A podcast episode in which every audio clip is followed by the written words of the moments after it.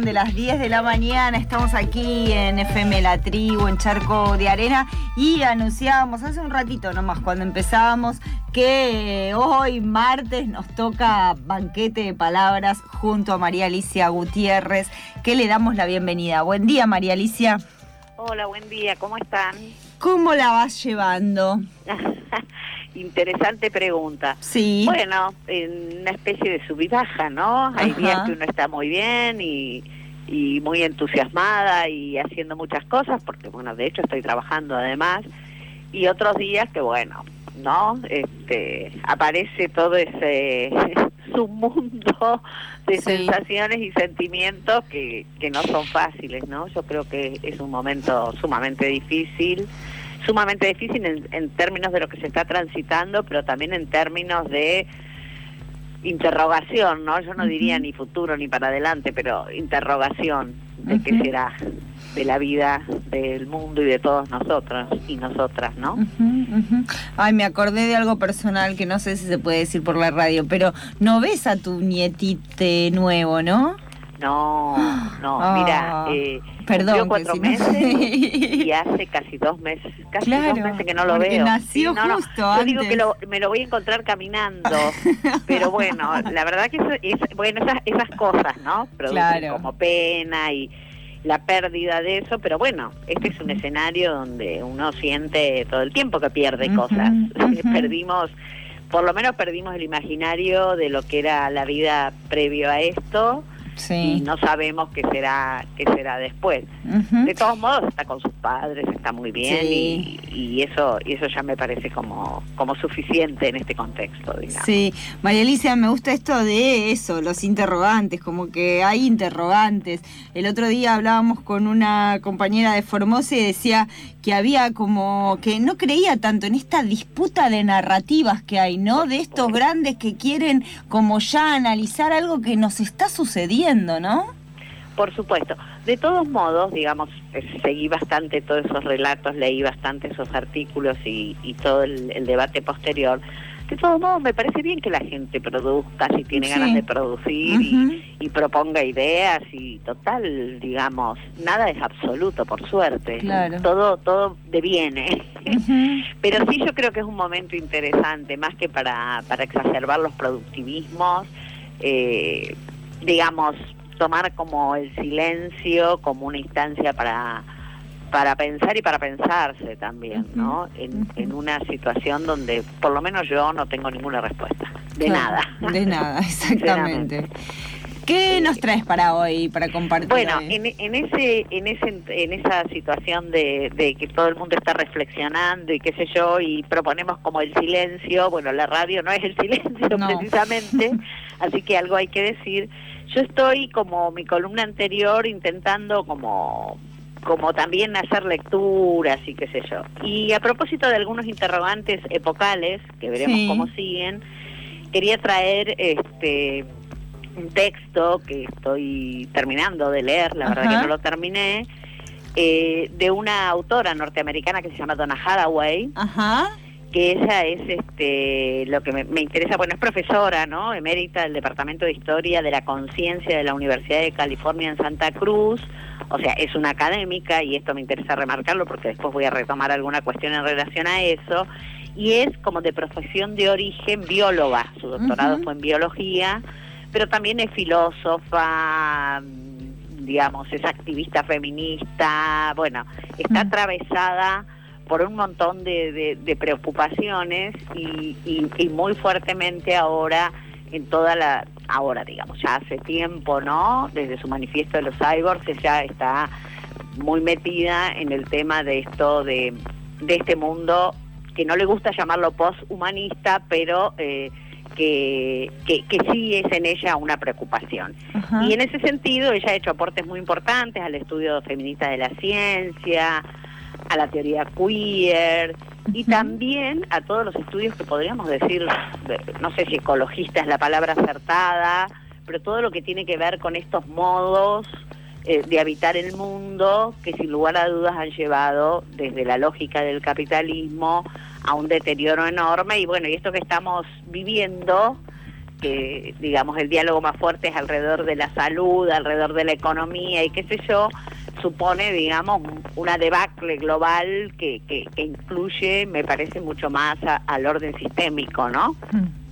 Y ella sobre esto viene, viene pensando hace ya mm, eh, muchísimos años y el año pasado sacó un libro que se llama Seguir con el problema, generar parentescos en el Tuluceno, que se escribe con CH, TH, Uluceno, que es este, una reflexión muy, muy profunda que, que ella hace acerca de toda esta combinatoria, me olvidé decirme que está como muy ligado a, muy ligada al arte también, de todas estas combinatorias de reflexiones. Lo que quiere decir que es una académica bastante atípica, en términos de qué funciona en distintos departamentos, ¿no? Como, como se estructura en la universidad en Estados Unidos, de, eh, de cuestiones diferentes, de justicia, de problemas ecológicos, de la filosofía, de la biología, del arte, y en esa, en ese entremezclado, digamos, es para mi entender su producción y su pensamiento tan fructífero y tan tan interesante y siempre revulsivo y novedoso.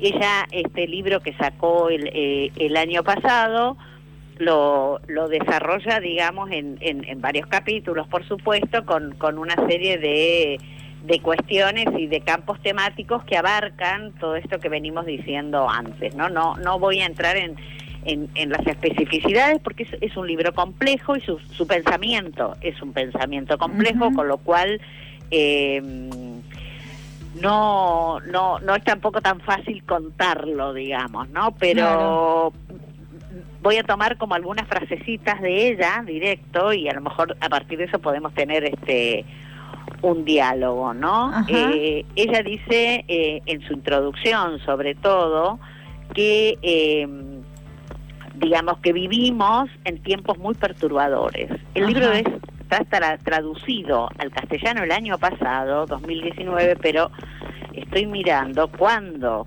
cuándo fue originalmente escrito. No encuentro, pero cuándo fue. Ah, mira, originalmente, no, no encuentro cuándo fue editado originalmente. Quiero decir que el libro es muy anterior, o sea que ella está pensando estas cosas. Mucho antes de esta pandemia mundial. No, no, no, no, no tiene que ver con la pandemia. Mira, el, el original es del 2016, o sea que ya eh, tiene unos añitos, digamos, ¿no? A nosotros en castellano nos llegó el año pasado.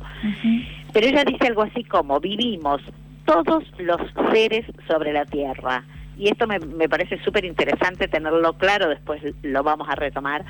Dicen tiempos perturbadores, tiempos confusos, tiempos turbios y problemáticos. Hmm. La tarea, dice, es volvernos capaces de dar respuesta de manera recíproca en todos nuestros, interro no, nuestros arrogantes tipos. Los tiempos confusos están anegados de dolor y alegría, de patrones ampliamente injustos de dolor y alegría, de un innecesario asesinato de la continuidad, pero también de un resurgimiento necesario. Mm. ¿Qué quiere decir eso? Que no se trata ni de destruir el pasado, pero tampoco de alguna manera de construir aceleradamente como un futuro, dice, ¿no? Nuestra tarea es generar problemas. Ella, a su vez, dice suscitar respuestas potentes a acontecimientos devastadores mm. aquietar aguas turbulentas y reconstruir lugares tranquilos. Eh, todo esto, dice ella, em, es, es, el modo, digamos, en que podemos estar en, eh, en, estos, en estos momentos, digamos, de urgencias, de alguna manera lo, lo, llama, lo llama ella, ¿no? Y esta idea del Tuluceno, este, generar parentescos en el Tuluceno, plantea ella en parte del título de la bajada del título del libro, dice que esta palabrita, que viene del griego y demás, nombra un tipo de espacio-tiempo para aprender a seguir con el problema de vivir y morir con responsabilidad en una tierra dañada. Entonces ella dice que esto se, se forma por dos palabras griegas, esta palabra y una de ellas es Kainos, que dice que puedes, esta, este, esta idea de, de, Kainos eh, puede estar lleno de herencias, de memorias y también de llegadas, de criar y nutrir lo que aún puede llegar a ser. O sea, ella entiende esta palabrita que eligió como una presencia continua y densa, infundiendo, digamos, todo tipo de temporalidades y materialidades. ¿Qué quiere decir esto? Que no, digamos, en el sentido de, esta noción como de tiempo, de un tiempo que no destruye el pasado y que está, como dije antes, deviniendo en la construcción supuesta o no, mm. o no del o no del futuro, ¿no? Y entonces ella también dice que los grandes escándalos y la situación tan terrible de, estos tiempos llamados antropoceno, capitaloceno, son las últimas y más peligrosas eh, expresiones de eh, fuerzas eh, exterminadoras. Entonces ella dice, se trata de vivir con y morir con de manera recíproca y vigorosa en el Chuluceno y que eso puede ser una respuesta feroz a los dictados del ántropos y el capitalismo. Esto es por todas las críticas al poshumanismo, donde ella no quiere eh, o, intenta no situarse en ese, incluso en algún momento dice, no, no me interesan esas definiciones cerradas, porque no es que destituye eh, la centralidad de lo humano, sino que la preocupación es cómo conviven en este mundo lo humano y lo, lo no humano, digamos, ¿no? Y en ese sentido, y, retomando una entrevista que se le, se le que reprodujo, página 12, eh, una entrevista que se publicó originalmente en la revista Terremoto, ella plantea ahí que distintos temas que son de, de preocupación, ¿no? Y eso sería todo el cuidado de los adultos mayores o de les viejes, como los que vamos a llamar, que ahora en, contexto de la pandemia vieron que todo el tiempo está ese tema ahí. Eh, la importancia de la universidad pública, que eso después lo quiero retomar. La crisis ambiental, la justicia reproductiva, que ese es el otro tema también que quiero, que quiero tomar, ¿no? Eh, y ella habla en ese, en ese contexto, digamos, de devastación ambiental y de crisis humanitaria, si querés, y, a mí lo que me parece súper interesante es que ella lo pensó, ella lo pensó, lo vino, lo pensó tanto antes de esta situación, con lo cual podemos tener claro que esto venía sucediendo. Exacto. Yo la vez hace unos días en una en una charla virtual dije, bueno, hay una gran estupefacción frente a esto que está pasando. Y una persona que dijo, bueno, estupefacción es para quien no lo quiso ir viendo. Claro porque esto esto venía este, de alguna manera eh, eh, sucediendo, ¿no? Entonces ella lo que plantea es que en este contexto, en este contexto, eh, la necesidad imperiosa de construir alianza entre todos los oprimidos del mundo, pero también con los no humanos, ¿no? Como una herramienta para, para, para imaginar futuros mejores. Eh, ella en, en, el libro desarrolla, como dije, distintos temas y uno, uno de los temas que me parece sumamente interesante que ella, que ella retoma es el tema de la justicia eh, reproductiva, ¿no? eh, y bueno, y que también lo retoma en esta entrevista de página 12, ¿no?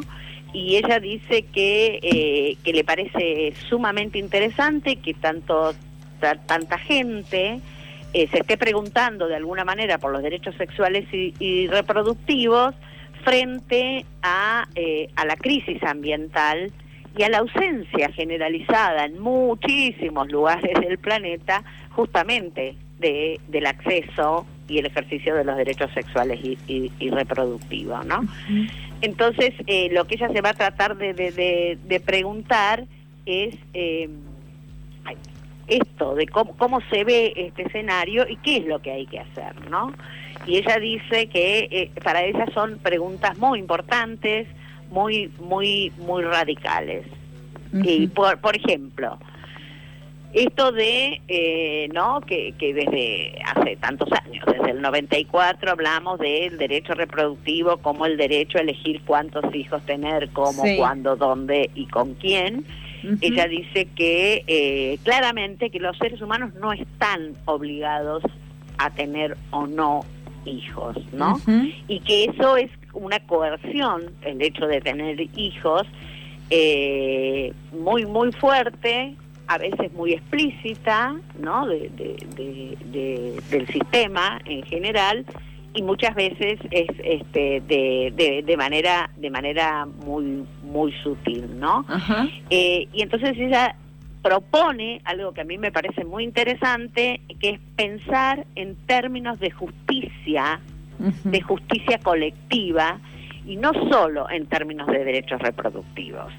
Porque ella dice que los derechos reproductivos significan también vivienda, comida, bueno, en, su momento capacidad y derecho a viajar, capacidad de, eh, digamos, eh, la posibilidad de, de, acceder al, al, conocimiento, al trabajo, etcétera, etcétera. O sea que para ella la justicia reproductiva, que les, le, resulta como un tema muy, muy, muy central, eh, se, se, emparenta de alguna manera con esta noción de Tuluceno como la noción de generar parentesco, ¿no? Entonces ella ahí toma y, eh, toma cuestiones de las eh, feministas afrodescendientes, como la cuestión reproductiva se mm, digamos se, se, conecta con, con justamente la creación de de, formas eh, particulares de, del cuidado y, y, de, y, del, y del parentesco, y que, eh, pero que, que, que se ubica esa situación a distancia, digamos, de lo que podríamos llamar injusticia reproductiva, que son todas las prácticas de linchamiento y, y este y genocidio, ¿no? De todas esas poblaciones y se introduce también las poblaciones originarias en esto, ¿no? Entonces ella dice, bueno, siempre se entendió los derechos reproductivos como el acceso a, eh, anticonceptivos, ¿no es cierto? Y como el acceso al aborto, a la libertad del acceso al aborto. Y ella dice, esos son derechos reproductivos, son esenciales, hay que pelearlos, hay que lograrlos, hay que tenerlos, pero es este mucho más mucho más la noción de justicia reproductiva, como dije este, anteriormente, ¿no? Hmm. Entonces ella dice, hay que pensar en términos de justicia ecológica, digamos, la justicia ecológica dentro de esto también de la justicia reproductiva, ¿no? Y y ahí introduce una dimensión que es muy muy compleja, muy difícil, que es eh, el crecimiento exponencial de la población humana desde la Segunda Guerra hasta acá. Y ella lo que dice, no se trata acá de hacer este ni genocidio, ni eugenesia, ni nada de eso, pero este es un tema que aunque resulte muy incómodo, muy incómodo, hay que, y porque es, digamos, sumamente desigualitario, inequitativo, pero ese es un tema que hay que pensarlo, ¿no? Y que la manera de, de, pensar creativamente, digamos, sobre la densidad, la distribución y el número de personas eh, en el planeta es un pensamiento colectivo de una justicia reproductiva colectiva que incluye todo lo que dije, pero que a su vez supone claramente la inclusión de los no humanos. O sea, hay que pensar, dice ella, como especies de varios tipos, o sea, como múltiples especies. O sea, como, y ahí voy a tomar una frase textual de, de la entrevista de página 12 porque me parece muy linda, donde ella dice, debemos pensar en lo que conecta a los seres humanos y otros seres en el mundo, los vivos y los no vivos, los muertos, las rocas, las aguas, las montañas. Debemos mirar a aquellos que han estado pensando de esta manera todo el tiempo como son a menudo, más no siempre, los movimientos indígenas. Su manera de hacer familia y cuidar a otros parientes que no son humanos necesariamente, dice ella. Bueno, Hmm. Me parece que, que lo interesante como de, de, de, este de este planteo es, es, este un planteo que coloca que coloca en, en, en la dimensión de la vida, por decirlo, o que coloca en el centro de su reflexión y, y, a partir de eso de los modos de pensar la acción política eh, digamos en, en, en, en, términos en términos mucho más integrales que solo el pensamiento humanista digamos no y ella dice existen muchos modelos eh, existen muchas prácticas algunas antiguas y otras nuevas para, para comprender cómo hacer familia sin hacer énfasis, dice ella, en la reproducción, para así cuidar a los bebés ya nacidos. Claro. Por lo tanto, dice ser pro bebé, pero no pro reproducción. Esto es como muy interesante porque pone pone en, en, en el centro, digamos, de todo esto lo que son las políticas de población, ¿no es cierto? Cómo pensar las políticas de, de, población. Y ella dice también que eh, los anticonceptivos o la demanda de, mm. de, anticonceptivos, tiene que estar en la mano o en el control, digamos, de las mujeres, ¿no? Y dice, porque son los medios para controlar su reproducción que las mujeres necesitan o que van a, usar, y dice, también los hombres, pero primero las, las mujeres, ¿no? Mm. Entonces, eh, también hay una discusión sobre los, los distintos modos del conocimiento, volviendo al principio ¿no? de, de, mi tema, porque ella dice incluso en, en el cuidado de la reproducción eh, no solo no solo existen los métodos anticonceptivos conocidos occidentales científicos sino que existen otros modos sobre todo otros modos del hacer con la reproducción y piensa en las comunidades indígenas sobre todo, que, eh, que, que, hay que incorporar o relacionar eh, también esos otros modos de pensar eh, cómo lidiar eh, con la reproducción. A mí lo que me parece sumamente interesante es porque ella introduce en la noción de justicia reproductiva, una amplificación de esto, donde entra el medio ambiente, donde entra el acceso a la vivienda, a la salud, a la educación, a los bienes básicos de lo que sería, entre comillas, una, una buena vida, pero también introduce otros saberes, entre comillas, y otras dimensiones. Una dimensión muy importante, porque todo esto conecta, digamos, con lo que podría ser lo que ella dice, bueno, hay un incremento enorme de la población y algo hay que hacer con esto, algo hay que pensar sobre esto y eso incluye incluye también el tema de las migraciones, ¿no? En esta en esta este en esta en, en, este complejo modo del pensamiento. Por lo tanto, ella incluiría en la justicia reproductiva todo el problema de eh, la migración forzada, y, y, bueno, y, y, varios, y varios temas más. Eh, a mí me parece como sumamente rico en términos de pensamiento y de cómo podemos empezar a imaginar a lo mejor un mundo donde las relaciones este, sean un poco más amplias, que vuelvo a repetir, esto se viene trabajando hace muchísimo tiempo, fuera, eh, sea un poco más amplia que la la relación, digamos, con la, situación o el posicionamiento de, lo humano, ¿no? Otro tema que ella trabaja y que a mí me parece muy interesante porque tiene que ver con la producción de los saberes y los conocimientos es en relación a la universidad. Sí. Eh, ella, eh, digamos, defiende fuertemente la universidad pública y defiende fuertemente la universidad como un espacio cuya responsabilidad es producir justamente estas alianzas entre las distintas formas de los saberes y producir eh, conocimiento crítico, podríamos decir, pero que no alcanza, que con la universidad y la institucionalidad no alcanza, entonces que la universidad tiene una responsabilidad que es de incluir a los otros saberes y el desarrollo de todo este pensamiento que es muy importante eh, que se produce por fuera de, de, la, de la institucionalidad. Y ella dice, es muy importante que fuerzas externas a la universidad ejerzan presión sobre la universidad, ¿no? Eh, y por lo tanto, dice, no tener una idea tan purista sobre dónde eh, sucede la política, ¿no? La política ocurre, eh, y esto lo tomo de la entrevista de página 12, la política ocurre en todos los lugares donde la gente hace que suceda.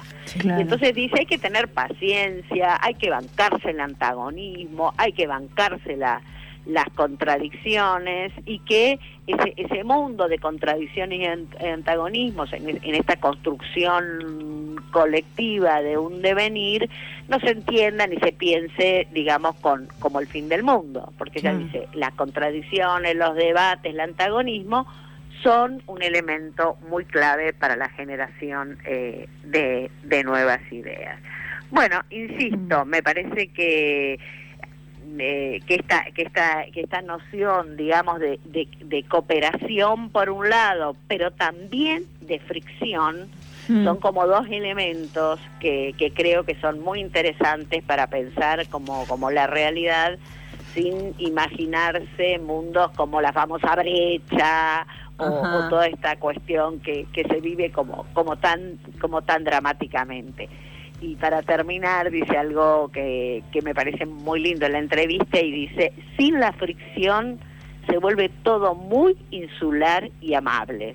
Es importante no ser amable todo el tiempo. Totalmente. ¿no? Pero eso dice, no significa que una persona en particular tenga que hacer todo porque tenemos diferentes sensibilidades, diferentes capacidades para el conflicto y nos necesitamos mutuamente me parece que es una enseñanza bastante rica e interesante para, para estos contextos, ¿no? Yo me quedo pensando en, en, esto, bueno, en todo lo que planteaste y cosas que también venimos abordando y leyendo, donde siempre la, la, mirada, digamos, lo central está puesto en el intercambio, en lo colectivo, en la interacción con el medio, no solo eh, otras personas, sino el medio que nos rodea, el hábitat en el que estamos, eh, también sumado a estos síntomas que se vienen sintiendo desde hace un montón de años, eh, de que algo estaba sucediendo y que algo iba mal y que no quisimos verlo. Y de esto que el, estar ahí, el atravesar estos obstáculos, el, afrontar las crisis, el poder romper, digamos, ciertos límites y ciertas cuestiones que tienen que ver con el, el individualismo, hace que nos eh, nos inmunicemos, digamos, ¿no? A nivel eh, sentimental, emocional y a nivel biológico también. Y cómo eh, está cada vez avanzando más esta cosa de quédate en una burbuja, quédate adentro de tu casa, no salgas, no interactúes, no hables, porque eso te, te va a cuidar y eso va a hacer que puedas seguir viviendo.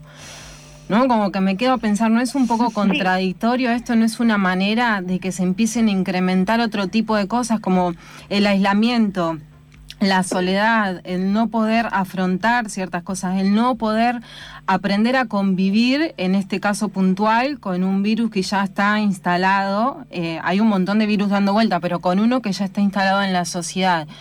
Eso trae otras cosas si vos te quedás sola para adentro, llena de terror, como no se está hablando, por ejemplo, de eh, el incremento de los suicidios que seguramente están existiendo a nivel mundial por toda esta eh, causa, ¿no? Que estás sola, te quedaste sin laburo, no tenés para comer, tenés un miedo a la muerte tremendo. Trae consecuencias eso también. Y constantemente leemos este tipo de de cosas, de personas eh, muy reconocidas y demás, que siempre nos llevan a lo colectivo, a lo comunitario, a la ayuda mutua. Sí, el entre todos, digamos. Eh, a ver, eh, mi opinión, ¿eh? Yo me parece que haría como en, tu intervención, que me parece súper interesante, como, como dos niveles. Me parece que el desarrollo del antropoceno, del capitalismo y demás, ha llevado a esas lógicas que vos decís, que muy posiblemente se exacerban en condiciones de aislamiento, que es el individualismo más feroz, el sálvese quien pueda, etcétera, etcétera. Pero me parece también, y si lo pensamos en la Argentina ni que hablar, y si lo pensamos en los feminismos, por ejemplo, a nivel global, me parece que también hace mucho tiempo que se están organizando de manera, como dice Donna Haraway, conflictiva, en debate, como vos quieras, otras formas, no solo del pensar, sino del pensar y del accionar políticamente que suponen, que suponen eh, acciones colectivas. Eh, eso, eso por un lado. Por otro lado, me parece que en condiciones específicas de una pandemia es histórico la cuestión de la alternativa del aislamiento. Yo no estoy queriendo decir con esto que las políticas estas sean las más acertadas o no, pero, pero me parece que estamos dentro de la lógica del pensamiento occidental, por supuesto, eh, dentro de lo que se puede llamar preservar algo que es una emergencia, que es una emergencia sumamente grave, que tiene un tiempo. Eso es lo que a mí me parece también que hay que pensar, ¿no? Que, que hay un devenir. O sea, no nos vamos a pasar la vida encerrada, no nos vamos a pasar la vida encerrada. Quizás esto sea un tiempo y de hecho ya se están armando en muchos lugares, en nuestro país incluso, estrategias de salida. ¿no? Pero bueno, es una condición de pandemia, es una condición de riesgo sumamente importante es, cierto lo que vos decís de la vida, entre comillas, biológica, pero me parece también que en eso la tecnología aporta de alguna manera, para bien y para mal, en muchos sentidos, alguna forma de conexión que pueda, que pueda seguir desarrollándose. A mí me parece este pensamiento que, acabo de contar muy por arriba, por favor, es una autora complejísima, eh, este pensamiento me parece que lo que muestra es que lo que veníamos armando, de alguna forma, veníamos, digo, las sociedades, ¿no? Armando de manera como fraccionada, o sea, los movimientos indígenas luchando por sus demandas de todo tipo y color. Sí. Los movimientos antiextractivistas o ecologistas luchando por las feministas. Sí. Me parece que esos modos de la interacción comunitaria o la producción de ideas y de política, me parece que eso es lo que hay que cuestionar.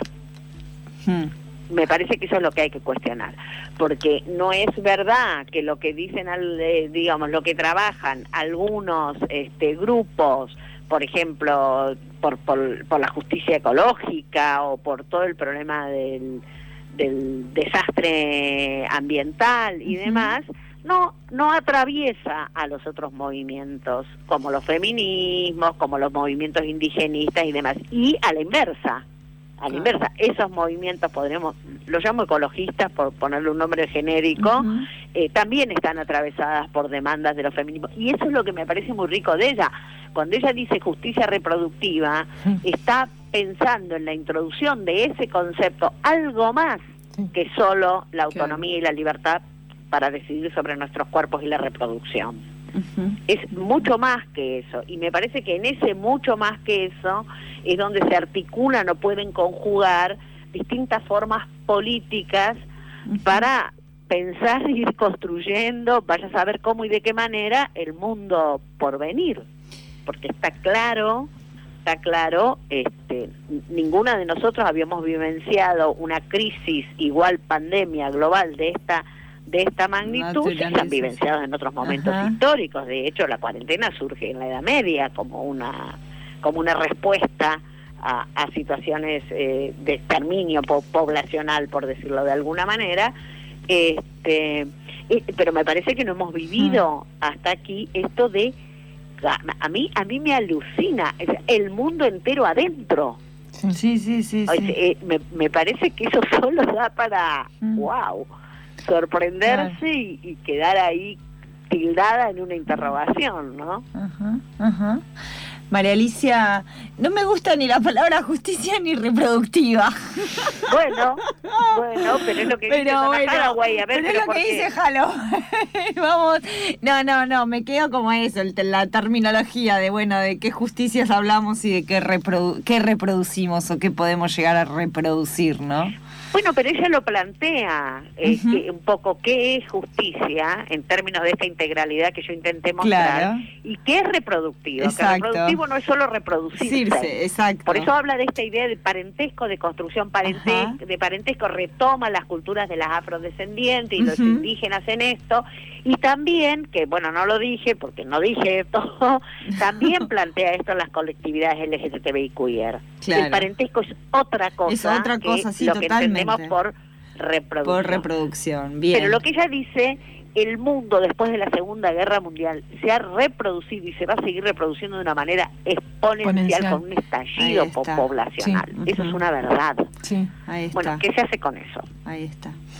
¿Se produce eh, exterminios? ¿Se produce genocidios? Claro, se produce. O se, o se piensa colectivamente cómo, cómo se piensa eh, esta idea de la reproducción y de las construcciones de parentesco. Ahí está. Ahí está.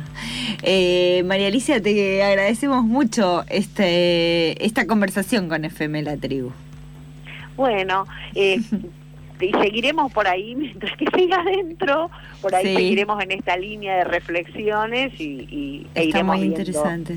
Cómo, avanzamos con, con el banquete de palabras. Ahí está, ahí está. Te mandamos un abrazo.